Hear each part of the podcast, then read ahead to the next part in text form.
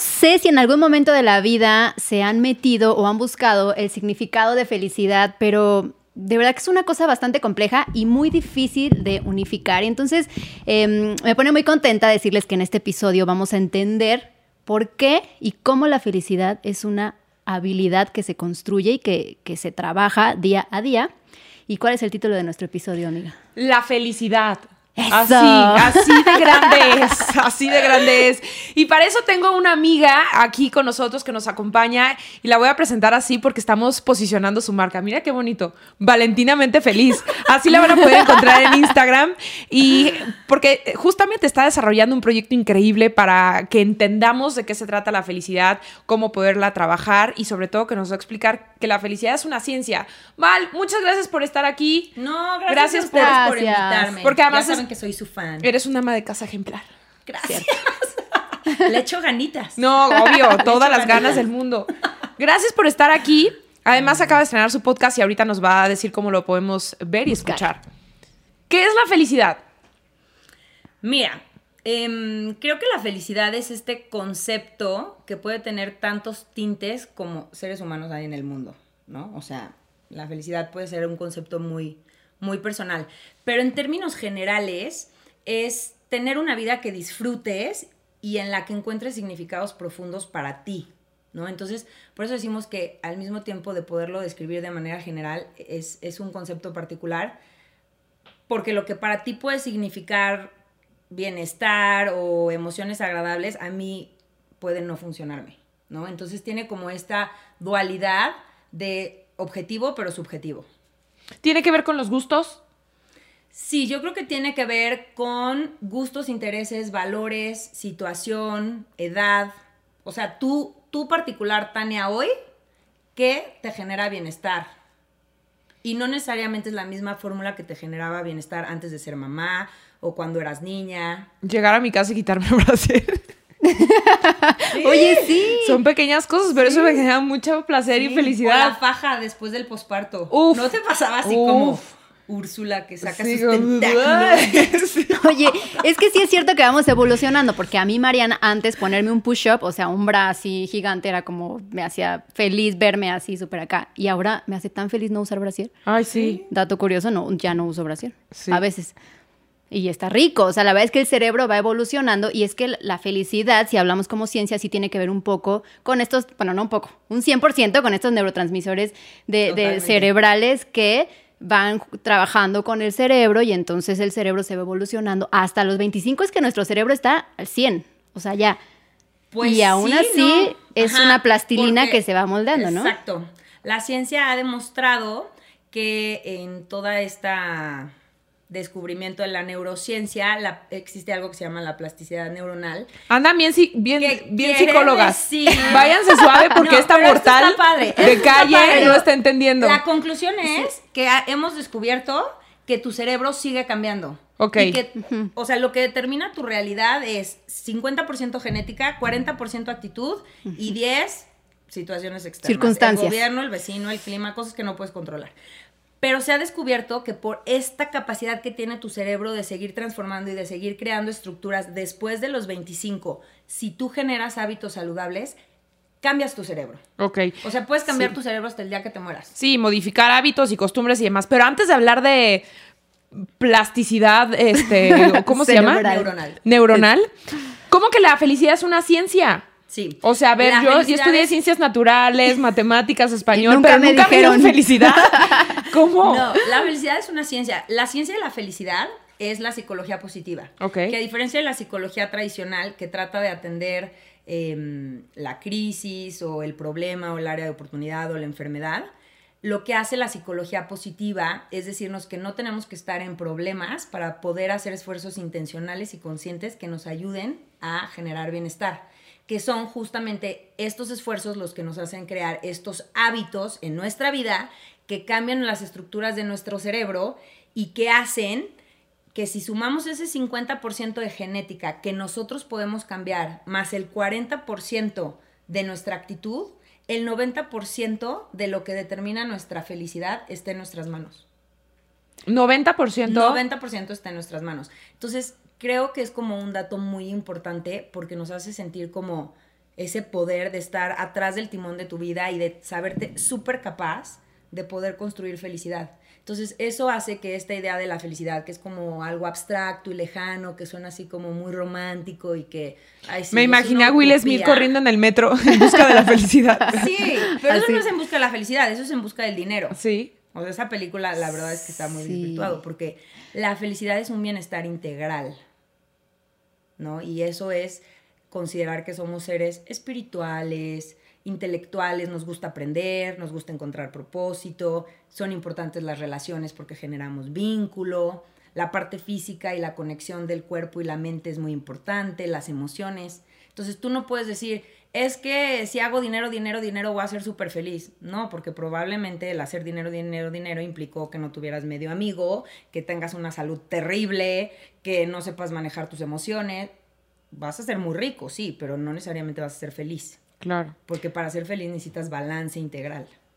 O sea, el dinero te va a dar una felicidad momentánea, ¿no? Y hay que, con, a lo mejor con ese dinero, ok, y con ese dinero buscas un propósito que te va a hacer feliz, ¿no? Buscar, sí, un, un algo, un porqué, un...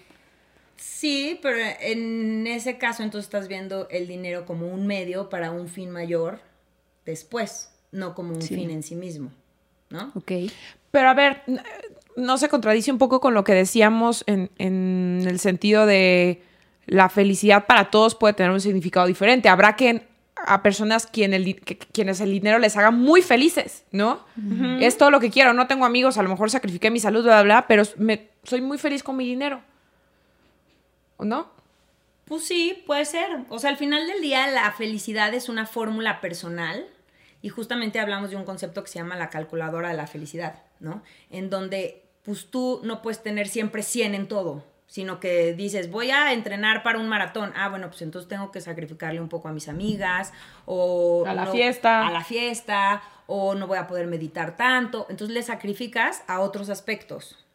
Porque ahorita estás enfocado en el aspecto físico, ¿no? O quiero meterme a estudiar una maestría pues sí, le vas a meter mucho a la parte intelectual, pero probablemente no puedas hacer tanto ejercicio o no puedas ver tanto a tus amigos, ¿no? Entonces, siempre tienes que ir como ajustando esa fórmula personal. Si tú hablas de que el dinero es un propósito en la vida, puede ser y puede ser que te eh, genere muchísimo bienestar y eso también está bien, pero siempre y cuando no descuides los otros aspectos. Sí, a tus hijos, tu, casa, tu familia. Por ejemplo, el principal predictor de felicidad en los seres humanos es la calidad de las relaciones que tenemos con la gente que nos importa y a la que nosotros les importamos. Uf, qué fuerte. ¿No? Y muchas veces la gente trabaja, trabaja, trabaja por un puesto o por dinero o por... Y cuando volteas, pues realmente no estás construyendo bienestar, estás construyendo un patrimonio pagando un costo muy alto de no haber fomentado, nutrido, alimentado y cuidado las relaciones con la gente que te importaba. Entonces difícilmente podemos estar hablando de felicidad. Vamos a estar hablando de riqueza, de éxito, de objetivos financieros, pero no de felicidad. La felicidad siempre va a implicar balance. ¿Y cómo leer este balance? Yo creo que es importante que en algún momento del día, no sé, pares respires quizá en la noche y digas, eh, este, estudies, ¿no? Te leas y pienses si este balance está bien o si te estás perdiendo. O sea, muchas veces decimos, ay, pues hoy fue un gran día porque en el trabajo pues, estuvo espectacular, pero pues llegas y tus hijos no están bien o a lo mejor pues estabas tan cansada que te dormiste y ni siquiera un beso a tu esposo le diste, ¿no? No abrazaste a tus hijos siempre hay que tener como esta pausa o qué nos puedes recomendar. Sí, o te duele una pierna y nunca te la atendiste. Ajá, exacto. Pero voy bien en el trabajo, ¿no? Me ascendieron. Exacto. Entonces, creo que das en un punto muy importante, Mariana, porque parte de la felicidad es conocernos.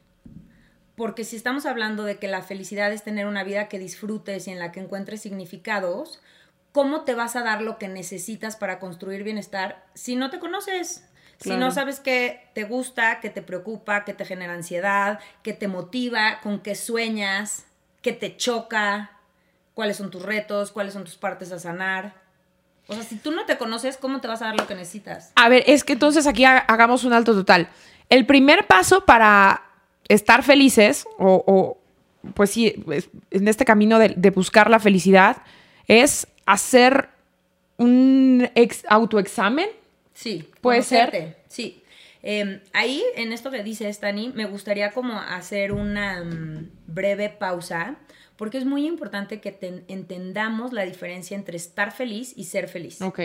Estar feliz, estamos hablando de un estado de ánimo temporal asociado a emociones placenteras, ¿no? Yo estoy feliz cuando siento alegría, siento Suena tu canción favorita en la radio. tu canción favorita en la radio. Meto la manita a los frijoles. ¿No?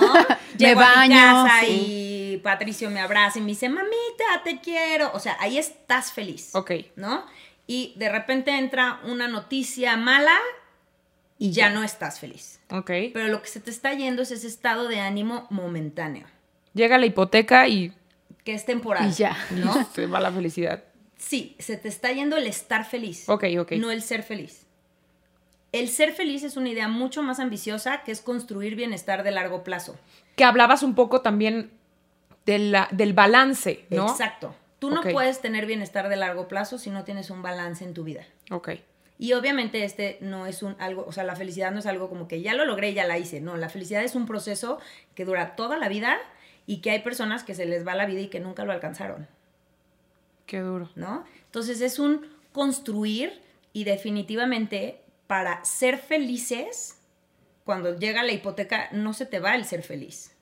Puede ser que en ese momento sientas angustia o sientas emociones que no son agradables de sentir, pero justamente parte de ser feliz es adquirir herramientas para poder procesar y navegar estas rachas de emociones no placenteras. Porque las emociones no son ni buenas ni malas, simplemente son eh, mensajes que nos ayudan a tomar decisiones y a navegar la vida de una manera más efectiva.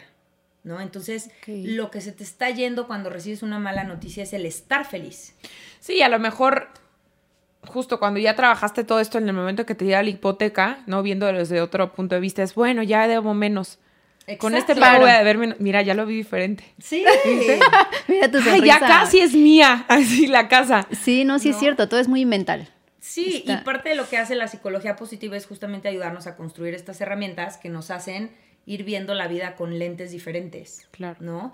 Y entonces, para ser feliz, nosotros usamos mucho un modelo de Tal Ben Shahar y de María Sirva que habla, que se llama el modelo Spire, que habla que somos seres integrales, que tenemos una parte espiritual que tiene que ver con el propósito una parte física que tiene que ver con la conexión cuerpo-mente, una parte eh, intelectual que es esta curiosidad por aprender, ¿no? El ser humano siempre tiene que estar aprendiendo.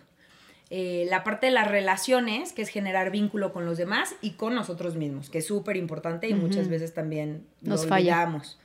Y la parte emocional, ¿no? Entonces, para construir felicidad, necesitas ir generando un balance entre estos cinco aspectos porque puede ser que te llegó la hipoteca y probablemente se te fue el bienestar emocional porque empezaste a sentir ciertas cosas, pero no se te fue la salud, o sea, el bienestar físico no se te fue, tu sentido de propósito no se te fue, las relaciones con la gente que te importa tampoco se te fueron. Entonces no se te fue el ser feliz. Pero a ver, regresando al diagnóstico, yo, em, María, estoy viendo el podcast o lo estoy escuchando y digo, ya, me voy a decidir a ser feliz voy a empezar con mi autodiagnóstico. ¿Qué, tengo que hacer? Eso creo que es una muy buena pregunta. Em, la, porque es uno de los mitos de la felicidad, ¿no? Muchas veces se te dice, es que la felicidad es una decisión, decídete a ser feliz. Únete al club de los optimistas. o sea, me levanté 50 veces y sigo sin ser feliz, ¿no? O sea, siento que es, o sea, es un mito porque sí creo que el ser feliz empieza con una decisión. Claro. Pero no es una decisión. ¿no? Porque yo lo puedo decidir, pero si no estoy dispuesta a construirla, a trabajar en ello, a conocerme, a tomar decisiones, a deshacerme de las relaciones tóxicas, a ponerme a caminar 15 minutos al día para generar endorfinas, a generar hábitos saludables para vivir, no vas a construir bienestar, aunque lo hayas decidido. Sí. ¿no? Claro, y no va a pasar de un día a otro también. No va a pasar de un día a otro. Entonces, ok, yo soy María, ya me decidí, ese es el paso número uno, sí, empieza por una decisión, el ser feliz. Paso número dos, haz un diagnóstico. Y para esto, em, a mí me gusta usar dos herramientas muy sencillas porque soy muy práctica. Una es la rueda de bienestar, que es un círculo en donde tienes diferentes aspectos en tu vida y lo que haces es evaluar del 1 al 5 cómo sientes que estás. Entonces, de manera muy rápida ya sabes en cuáles te sientes bien y en cuáles no. Y entonces así... O sea, ¿qué pones? ¿Trabajo, familia? Trabajo, familia, situación económica, salud física, sueño, eh, puedes poner satisfacción sexual, puedes poner manejo de mis emociones, puedes poner, o sea, ocio si tienes un hobby. Satisfacción sexual con los hijos. Y mejor esa no la ponemos. Uno. ya hablaremos otro, otro día otro episodio. Otro episodio, exacto. Completo. Amerita un episodio. Todavía andamos. Todos eh. los aspectos que sean importantes para ti. Ok. Y los calificas, ¿no? Y otra puede ser hacer el Spire, o sea, el que ya dijimos de eh, espiritual, físico, intelectual, de relaciones y de emociones, y lo calificas del 1 al 5. Ok. Entonces tú ya puedes tener como mucha claridad en dónde tienes que poner tu primer esfuerzo. Y no es como que tengamos que inventar la rueda. Mm. El construir y ser muy honestos, es algo muy fácil, totalmente. Tienes ser muy honestos. Porque no se lo vas a enseñar a nadie. Ok. ¿No? O sea, sí tienes que ser algo para ti y a partir de ahí tú decides. Y no es que tengamos que inventar la rueda otra vez, el proceso es súper sencillo, es como ir al doctor. Una vez que diagnosticas y que sabes por dónde vas a empezar, haces un plan de acción. Dos, lo pones a cabo, o sea, ejecutas el plan de acción. Lo que sí se recomienda hacerlo durante 30 días para que tengas capacidad de evaluar si te funcionó o no, porque muchas veces dices, ay, me voy a poner a dieta, pues sí, le hiciste dos días. O sea, yo hago vas a evaluar si la dieta servía o no servía. Pero, por ejemplo, yo hago este círculo, o sea, este es el día uno.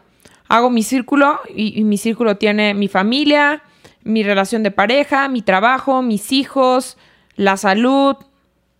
Tu rollo financiero, el ah, hobby las finanzas tus amigas. El ejercicio y mis amigas. ¿Y en 30 días lo vuelvo a revisar? No. Haces ese diagnóstico y le pones calificaciones. Entonces tú dices, ok, en mi trabajo me siento un 8. Perfecto. Eh, mis amigas, no manches, esas sí no las he visto hace mil años. Entonces me pongo un 3. Menos cero.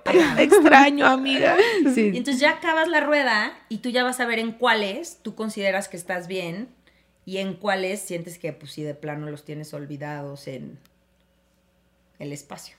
Entonces, a partir de ahí tú vas a decir, ok, Plan voy de acción. a empezar a trabajar con este. Mañana voy al doctor porque me duele el estómago o no me he hecho mi mastografía. El miércoles le hablo a Mariana porque tenemos seis años que no vamos por un café. Hoy este, me voy a poner mágica con Dani. Pero sabes ahí, sabes ahí que hay que quitar el miedo porque a mí me pasaría esto, ¿eh? Em, por eso hablo por mí. Sé que muchas se van a identificar. Por ejemplo, en la parte sexual, digo, es que no estoy, no estamos ahorita tan bien, no sé qué, y me decido que voy a cambiar mañana. Entonces voy y me compro una lencería súper bonita y se la voy a enseñar a Sergio. Yo pensaría, ¿pero qué va a pensar Sergio? Va a decir que algo quiero, va a decir, ay, ¿ahora por qué? Es miedo. Es que creo que das en el mm. clavo de otro de los puntos que son indispensables para construir felicidad. Bueno, creo que dos, das en el clavo en dos de los puntos. Uno es la valentía. Entonces es muy importante recordar que el valiente no es el que no siente miedo, porque todos sentimos miedo. Solo hay dos seres humanos que no sienten miedo, el muerto y el psicópata. De ahí en fuera, mi maestro dice que cuando sientas miedo, agradezcas, porque quiere decir que eres normal y que estás, vivo. Claro. y el miedo también nos ha salvado la vida. O sea, si no tuviéramos miedo, ya nos hubiéramos reventado veces en periférico. El valiente es... Em, el que, el, que el miedo no lo paraliza. O sea, el valiente es quien actúa en congruencia consigo mismo a pesar de sentir miedo. Claro. Pero siente miedo. Y el segundo ingrediente que les quiero compartir es esta parte de renunciar. Porque el ser feliz implica renunciar a satisfacer las expectativas de los demás. implica empezar a vivir para ti. Que nos da miedo, sí. ¿Por qué? Porque puede haber rechazo, porque puede haber abandono, porque puede revivir huellas de la infancia. Por... Sí, claro que da miedo. Pero si tú no empiezas a renunciar a vivir con base en las expectativas de los demás o lo que tú crees que los demás esperan de ti, porque muchas veces lo que tú crees que ellos esperan no es lo que ellos esperan. Y todo el tiempo tu evaluación está en, es que, ¿qué van a decir? ¿Qué va a decir Sergio?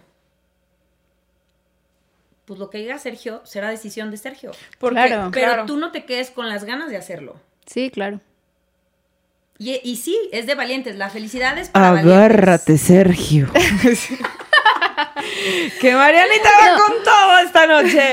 Porque es un volado. O sí, sea, no, igual pero Sergio que... puede decir, no manches, esto es lo más increíble, wow, qué maravilla. Como Sergio puede decir, no, espérate, vete despacito, o sea, no quieras brincar. Y, no creo. La verdad no, creo. Pero sí, sí es algo que Mariana pensaría. Eh, por ejemplo, el tema es que hace mucho que no veo a mis amigos. Yo soy de las que se aleja mucho de los amigos por tiempo, por trabajo. Desde chiquita, pues está trabajando, no veía a los amigos. Y sí he pensado muchas veces, es que si les hablo, ¿qué van a decir? Porque pues nunca les hablo. Ay, los voy a invitar a mi cumpleaños, pero pues es que nunca les hablo. ¿No? ¿Qué tal que no quieren? O sea, van a decir, ay, sí, ahora sí, ¿no? Quieres amigos en tu cumpleaños. Sí, pero al final del día, ahí estás viviendo para ellos. Exacto. No estás viviendo para ti. Entonces sí creo que la felicidad es... A lo mejor lleva un poquito de egoísmo. O sea, no, es que no, no, es egoísmo, pero... Pues sí, como mm. que decir, voy primero por mí. Pues si quiero ver a mis amigos, tengo ganas, quiero satisfacer esa necesidad. Y es arriesgarte. Sí. Porque y quien tenga que, estar va a estar. les hablas, ¿por qué estás pensando que van a decir, ay, si ahora sí quieres después de que no nos pelaste? ¿Qué tal que dicen, no manches, qué increíble, soñé contigo ayer y me urge verte? O sea, al final del día tú no estás decidiendo solo por ti. Ya en tu cabeza estás decidiendo por ellos también. ¿A dónde me vas a invitar, nena? Mm. bueno, primero viene tu cumple y luego el mío. Ah, bueno, está bien. Oye, pero entonces ya tenemos, ya hicimos nuestra, nuestro círculo, ya decidimos darle una calificación a cada uno. Vamos a tomar plan de acción y en 30 días los revisamos y, a lo mejor en esos 30 días ya van a cambiar tus prioridades, ¿no? No, y en 30 días evalúas si te sirvió o no. Ok. Porque como decíamos antes, no, no a todos nos sirve lo mismo. Entonces, en 30 días tú ya tienes la posibilidad de decir, mm, este esfuerzo que hice sí construí bienestar. Oye, el haberme dado una hora para ver a mis amigos, los haya visto hace mucho o no, o un café o una videollamada, o el teléfono, me cambió mis niveles de bienestar. Qué gusto me dio esto. Entonces, algo que creo que es muy importante de decir es que no debemos de empezar a intentarlo todo, porque eso lo único que hace es que fracasemos en el intento y que nos vayamos vacunando en nuestra credibilidad y en nuestra voluntad de hacer estos esfuerzos intencionales para construir bienestar. Entonces, la recomendación es pensar en un esfuerzo y sostenerlo 30 días. Ah, ok, o sea, suave, suave, suave. por uno. tú tienes tu diagnóstico y dijiste, estas tres cosas son las que yo quiero trabajar en este trimestre o en este 2021 o lo que tú hayas decidido. Y empiezas por una. Porque es como cuando dices, es que me quiero poner a dieta, pero quiero adelantar la hipoteca, pero quiero ver a mis amigas, pero quiero estudiar una maestría, pero voy a correr un maratón. O quiero entrar en el vestido para la fiesta, ¿no? Terminaste sin hacer ninguna. Claro. Sí, claro. No, empieza por una oye, quiero recuperar esta parte que es importante para mí de las relaciones. Entonces voy a hacer un plan de acción. Esta semana le voy a hablar a mi amiga de la maestría con la que tengo años de no saber de ella. Esta semana eh, voy a contactar a mis amigos de la prepa y voy a proponer irnos a un bar a echar una cerveza. la siguiente semana voy a irme con mi esposo a una cena. Y apuntarlo, ¿no? Creo que apuntarlo. Porque luego ya no escribimos nada, ¿no les pasa? Que luego te dicen, sí, muchísimo. apúntame aquí. Y tengo la peor letra, uno, te lo son confesar, que antes yo tenía muy bonita letra y en el Juana de las Bajas siempre me da un diploma por mi bonita letra. Ahora ya no, no se me daría el diploma. Pero creo que, no, o sea, como que materializarlo sirve mucho, ¿no? Totalmente. O sea, algo que a mí me gusta decir mucho es que cuando tú llevas una agenda o un calendario, no estás planeando tu semana, estás planeando tu vida. Mm. o sea, porque el hecho de que tú pongas en la agenda el jueves voy a ir a cenar con mi amiga Laura, lo que estás haciendo es un compromiso contigo. No lo estás escribiendo para que no se te olvide. Estás haciendo un compromiso de quiero dedicarle esta hora de mi día jueves de la semana que entra a conectar con mi amiga Laura. O sí, porque yo anoto y luego se me olvida ver la agenda. Pero la anotaste, lo sentiste. Y Laura esperando ahí. importante. amiga, ¿dónde estás? Ay, amiga, se me olvidó ver mi agenda. No, que, que pasa mucho. Ahora, yo tengo una súper duda. ¿Por qué siempre futureamos con la felicidad? O sea, como que vemos la felicidad siempre en el futuro, ¿no? Cuando tenga la casa voy a ser muy feliz, cuando vaya a conocer Europa voy a ser muy feliz, cuando tenga una pareja voy a ser muy feliz, cuando el papá de mis hijos, no sé, este, me dé la pensión voy a ser feliz. O sea, ¿por qué siempre la vemos en futuro? Porque existe un tema, un concepto que se llama eh, perfeccionismo, que es esta idea de que siempre hay algo que trabajar, siempre hay algo que mejorar. Entonces la expectativa es tener la vida perfecta. Entonces es un tema de em, sesgo de negatividad, ¿no? O sea, los seres humanos por historia siempre es, nuestro cerebro naturalmente está programado para fijarse en lo malo, en lo que no hay. ¿Por qué? Porque eso es lo que nos ha permitido sobrevivir. Si tú te fijabas en que el amanecer estaba hermoso, el jaguar te comía o el mamut te comía. Entonces, nosotros estamos programados a identificar los peligros, lo que no funciona, lo que puede salir mal para defendernos y poder sobrevivir como especie. Pero después de muchos años y de tener conciencia y de haber evolucionado, nosotros debemos entrenar a nuestra cabeza a fijarse también en lo bueno. Entonces, esto nos ha hecho en cierta forma, es como cuando te llegaban las calificaciones, que te podías tener 10 en todo, pero si sacabas 8 en biología, mmm, este 8. Entonces, estamos entrenados y condicionados a que vas a ser suficiente y vas a estar bien cuando tengas 10 en todo. Claro. Antes no. Entonces, eso hace que siempre digas, no. Qué bueno que siempre fui de ochos. yo de siete. por eso, ocho era mi máxima calificación, ¿no? Siete, ocho. Sí. Sí, yo sí. Pero eso hace a que siempre te fijes en, ok, ya logré el puesto, pero no tengo la pareja. Ok, ya tengo el puesto y la pareja, pero entonces ahora me faltan los hijos. Ah, ya tengo el puesto, la pareja y los hijos, pero ahora necesito una casa más grande. Claro. Entonces siempre estás pensando en la carencia, en lo que te falta. ¿Viste los ojos que hice fue de, sí, es cierto. Yo era muy así. Yo también. Entonces, eso hace que nos la vivamos condicionando nuestra felicidad a un nuevo objetivo, una nueva meta, un nuevo sueño, un nuevo... cuando podemos ser felices hoy. Y podemos disfrutar el proceso a adquirir la nueva casa, la nueva pareja, el nuevo puesto. En la montaña se dice mucho eso. O sea, como que no disfrutes las, la cima solamente. O sea, la cumbre está muy bonito, pero disfruta todo el trayecto, toda la preparación, el camino. Y eso es la felicidad. La felicidad es el camino a la montaña, no llegar a la cima. Dicen que el éxito no es la clave de la felicidad, sino la felicidad es la clave del éxito. Totalmente de acuerdo. Ay, me urge decir una frase así. Porque solo falté yo de frase así. La felicidad es muy bonita. un dicho acá, de esos que te sabes. Sé, no Padres. Es la de la montaña. Sí, exacto, eso. Eso es muy cierta, pero sí es cierto. Ay, yo, está bien, ya cumplí con mi cuota. lo que es muy importante es que entendamos que no necesitamos condicionar nuestra felicidad a la pareja, el puesto, X cantidad en el banco, la casa más grande, conocer Europa. Puedes ser feliz hoy, porque la felicidad es este concepto de tener una vida que disfrutes y que tenga significados profundos para ti. ¿no? Y es este proceso, porque la vida no es perfecta y entonces aspirar a la perfección es el camino perfecto a la infelicidad, porque vas a vivir siempre frustrado, porque ¿qué crees? Nunca vas a lograr la vida perfecta. Por más que te esfuerces, jamás vas a lograr la vida perfecta. Lo que sí vas a ser perfectamente infeliz, porque todo el tiempo te vas a sentir insuficiente, vas a sentir desesperanza, no vas a encontrar sentido en las cosas, vas a sentir muchísima frustración, la vida te va a deber. Entonces, que te caiga el 20 que la felicidad se construye en el camino de la montaña a la cima, en el proceso de la hipoteca y de pagar la hipoteca, en el estar conociendo diferentes personas y besar muchos sapos antes de encontrar al príncipe. Eso es la felicidad. Completamente. la psicología positiva es la ciencia que nos ayuda a hacernos de herramientas para transitar esta montaña rusa que tiene a ciertos errores altos, bajos, de manera disfrutable.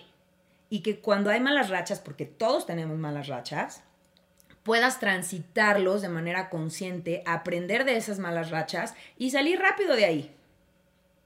Entonces, para eso sirve la psicología positiva, porque em, obviamente es una ciencia y está sometida a la rigurosidad del método científico. Entonces, lo que hace la psicología positiva es ayudarnos a ir a la segura ¿no? No es esta parte de eh, visualiza, haz tus afirmaciones y todo se te dará. Merezco Ley de atracción. No. O sea, yo puedo decir quiero ganar Wimbledon y puedo visualizarme todos los días que me están entregando el trofeo. Nunca voy a ganar Wimbledon. O sea, o sí, porque aquí, aquí la señora juega golf, o sea, eso es por Billy. O sea, lo que no saben de Val. O, sea, decretar está bien, pero lleva un camino, o sea, se trabaja. Sí, no es como. No te va a llegar de magia, pues. Soñar por soñar, ¿no? ah, yo sueño con tener una casa en la playa. ¿Qué estás haciendo? ¿Cuál es el plan? ¿Cuál es el plan? ¿Ya estás trabajando? No, pues estoy desempleada. Pues no, no va a llegar, ¿no? ¿Cuál es el plan? Sí. Por eso tengo un taller que se llama No le llames sueño, llámale plan. ok, qué ah, padre que ese es el sueño Y la voluntad está fregona, pero la voluntad por sí misma no hace que ese sueño se vuelva realidad. Necesitas tener un plan, necesitas ejecutarlo y el plan tiene que tener plan B, plan C y plan D, porque no siempre sale a la primera. Ahora, ¿quiénes son los enemigos de la felicidad? O sea, ¿qué obstáculos tenemos que cruzar cuando queremos trabajar nuestra felicidad? El perfeccionismo tóxico, ¿no? Esta idea que hablábamos de a la perfección. Que entre mamás se nos da muy bien, ¿no? Uy. Porque, no, cuando te conviertes en mamás, por lo menos aquí en, en México, piensan que eres como este, la Virgen de Guadalupe y tú, ¿no? Inmaculada Concepción, que no comete pecados, no puede preparar un bibi mal, o qué mal que ya no da pecho, ¿no? Sí. Y entonces, o ya se divorció. Ya fuiste imperfecta. ¿Quién se divorció? ya perdiste el empleo. O ya tienes empleo. Porque cualquiera de las dos puede ser satanizada, ¿no? O eh, no tienes el cuerpo perfecto. Claro. ¿no? Entonces, este perfeccionismo tóxico yo creo que es uno de los peores enemigos de la felicidad y yo creo que las redes sociales pueden alimentar mucho. La comparación no puede ser también, o sea, como este mal hábito que tenemos de compararnos. Pues sí, porque lo porque construyes ahí tu felicidad. Yo voy a ser feliz hasta que sea como Tania, amiga. ¿Qué onda ahí? Ah, no, no es cierto. Pero es que sí es cierto. Me dio miedo, me sentí como Pero en serio sí, sí puede ser un pensamiento tóxico decir, es que yo quiero ser como Tania y hasta que no sea como ella, voy a ser feliz. Claro. Y lo que va a pasar es que siempre te vas a sentir insuficiente porque nunca vas a ser como Tania. Exacto. Sí, a lo mejor es diferente decir, ay, bueno, es que yo admiro muchísimo a Michelle Obama y, no voy a descansar hasta que sea Michelle Obama. No va a ser Michelle Obama, pero ella me inspira, o sea, su figura en la política, en el tema social me inspira a hacer cosas como ella, ¿no? Exactamente. Pero, justo ahí se da algo que decías ahorita. No es solo lo que piense yo, sino ahora las redes sociales suman el comentario de un millón de personas. Entonces no es que yo esté pensando, es que hasta que sea como Tania. Porque aparte, si me meto a redes sociales y veo que pongan, eh, no, pues es que Tania es conductora, tú no, y pues tú no deberías estar ahí al lado de ella. ¡Pum! Entonces ya a tu pensamiento le están alimentando cosas negativas. Claro, pero ahí el problema está en que tú estás unificando la expectativa que los demás tienen de ti con la tuya. Exacto, o sea, está peor, ¿no? O sea, tú les estás comprando la idea que la expectativa es que tú seas conductora. ¿Y quién dijo que yo quería ser conductora? Exactamente. ¿No? A mí. Entonces, por eso es tan importante conocerte. Exacto. Y eso los voy a comprar. Siempre lo platico, ¿eh? Ay, sí, no me da pena. Pero de pronto me causaba conflicto que me atacaban mucho en redes sociales porque, pues, le echo antes al ejercicio y se me marcaba el brazo y demás. entonces me decía. Y te veías muy bien, amiga. ¿Qué brazos? Regálamelos. Entonces me decían que tenía brazos de hombre. Me decían que tenía brazos de hombre. Y hubo un punto donde yo dudaba y decía, bueno, ¿por qué les conflictúa tanto? Porque yo nunca me sentí o sea, incómoda con mis brazos. Porque no los tenemos. Pero espera, entonces era así como de, ¿por qué les Porque causa los queremos. tanto conflicto? Porque decían que tenía brazos de hombre y que ya parecía no sé qué y que... Bla, Y decía, bueno, a mí me gusta porque mi trabajo me ha costado, porque las chichis te las puedes operar y las nalgas y la nariz y lo que tú quieras. Y pues los brazos no, y mi trabajo me ha costado. Y para mí lleva un tema de ser auto, o sea, autosuficiente y no pedirle a Dani que me ayude a cargar el garrafón y demás. Pero justo eso, como que ahí es aprender a... Me satisface a mí, no tengo por qué satisfacer a los demás. Y lo que opinen, gracias por participar. O sea, a ver, al final ya soy... Me da como oso decirlo. Pues sí, un poco mi vida es pública y soy figura pública y pues pase, le puedo opinar de lo que quieran, pero eso ya pero que no te afecte. Ya no me afecta. El ya no me afecta. Envolver la expectativa de los demás tuya. O sea, en el momento en que la separas y tú dices, la expectativa de que yo sea como Tania es de alguien más. Claro. La expectativa de que yo no tenga estos brazos es de alguien más. Por eso hablábamos que es muy importante renunciar. Porque tienes que renunciar a lo que los demás esperan de ti y empezar a vivir para ti. Ay, qué rico. Eso sí es felicidad. Es liberador. Sí, qué rico se siente. Sí. Es muy pues pues ahora soy muy feliz con mis brazos de hombre, como dicen. Claro, pero y se te ven espectaculares. muchas gracias, amiga. Ya estoy regresando otra vez. Bien. Bien. Bueno, pues vamos, vamos concluyendo porque ya nos, ya nos clavamos. 26 personas de producción, Chayo y Pablo. Pero son como un ejército, para nosotros son como un ejército. Ya nos están indicando que se nos está acabando el tiempo. Concluyendo, vamos, vamos yendo a conclusiones porque ya, ya tuvimos, la verdad es que un, gran elemento que ser hacer como esta autoevaluación que nos va a servir muchísimo para saber dónde estamos, qué nos gusta, qué no nos gusta y qué podemos mejorar. Exacto. Y de ahí sacas un plan. Sí. haces el plan durante 30 días, eh, entendiendo que es importante empezar con un esfuerzo, no con 85. Ok. Con uno, eh, y lo sostienes durante 30 días. En esos 30 días evalúas, ¿qué onda? ¿Sí me sirvió? ¿Sí dio el ancho? ¿Sí cumplió las expectativas que yo tenía de este esfuerzo? Sí, ok, lo continúo. No, lo cambio y lo ajusto. Porque eso es la felicidad. O sea, construir felicidad es este proceso vivo de intentar algo, si me funcionó, no me funcionó, si me funcionó, no manches, entonces mi amiga ya se dio cuenta, ¿qué estás haciendo? Entonces lo compartes, lo contagias porque la felicidad es contagiosa también. Sí. Y el amor propio es contagioso también. Em, no me funcionó, ok, entonces le voy a dar este twist para ver si esto de esta manera me funciona, ¿no? Eh, quiero empezar a hacer ejercicio. Bueno, no me voy a ir al templo a, hacer las locuras que tú haces. Porque no me dejan dormir. Va a salir. Porque vive cerca del templo y no ¿Ah, la dejamos dormir en las mañanas. No, aparte yo veo a Tania a las 5 de la mañana haciendo ejercicio y digo, está increíble, me encantaría, pero yo no puedo. 5.45, no, no, no vayan a pensar la gente que va a decir de mí. Amigas, estos brazos se trabajan. Sí. Pero, pues, o sea, también, a ver, esa es otra cosa. Dices, ay, es, los brazos de Tania me encantan. Bueno, pero a ver, trabájalo, si no, no va a suceder de un día a otro. No por más que los visualices. por más que me encante. Yo veo a Mariana bailando y digo, wow, pero pues no estoy tomando clases de baile, tampoco puedo sí, bailar como ella. Que te visualices y te gusta y En el Bolshoi no, no, va a ocurrir. En ballet. En ballet. Entonces, tu empeine espectacular. Em, yo creo que para concluir eh, es importante saber que la felicidad es alcanzable, que requiere trabajo. Y si es tu decisión. Disciplina. Empieza con una decisión, pero no porque lo decidas, si no hay trabajo posterior no se va a dar. ¿no? O sea, no es magia. No es magia. Empieza con una decisión. Implica mucho trabajo disciplinado, implica valentía, implica balance, conocerte para poderte dar ese balance, implica renunciar a las expectativas de los demás y es un proceso que es tu responsabilidad, porque esa es otra. Por más que tú quieras a alguien o que alguien te quiera a ti, nadie puede ser feliz por ti. ¿no? Es un proceso muy personal. Oye, y ahí sumarle, también un mi papá siempre me decía, y lo voy a decir textual, el que entre pendejos anda, pendejo se vuelve. La gente que te rodea, pues sí es muy importante para que tú trabajas en tu felicidad. O sea, si estás con vampiros energéticos, evidentemente, pues tu felicidad se va a ver. Sí, porque al final del día, nutrición no es nada más lo que entra por la boca. Es lo que entra por los oídos, es lo que entra por la nariz, por la vista. ¿No? Entonces, también ahí hablemos de redes sociales. Si tú sigues cuentas que cuando las estás siguiendo te genera muchísima ansiedad y que te hacen sentir insuficiente porque nunca vas a tener esos cuadritos y ese cuerpo espectacular, pues deja de seguirla. No te está sumando a tu vida. Claro. Y hay muchísimo contenido. Entonces, ¿por qué no depurar y elegir el contenido que sí nos suma, que sí nos inspira, que sí me impulsa a ser mejor, que sí me motiva? En lugar de estarme alimentando con no soy suficiente, nunca voy a llegar, no tengo pareja, soy una fracasada.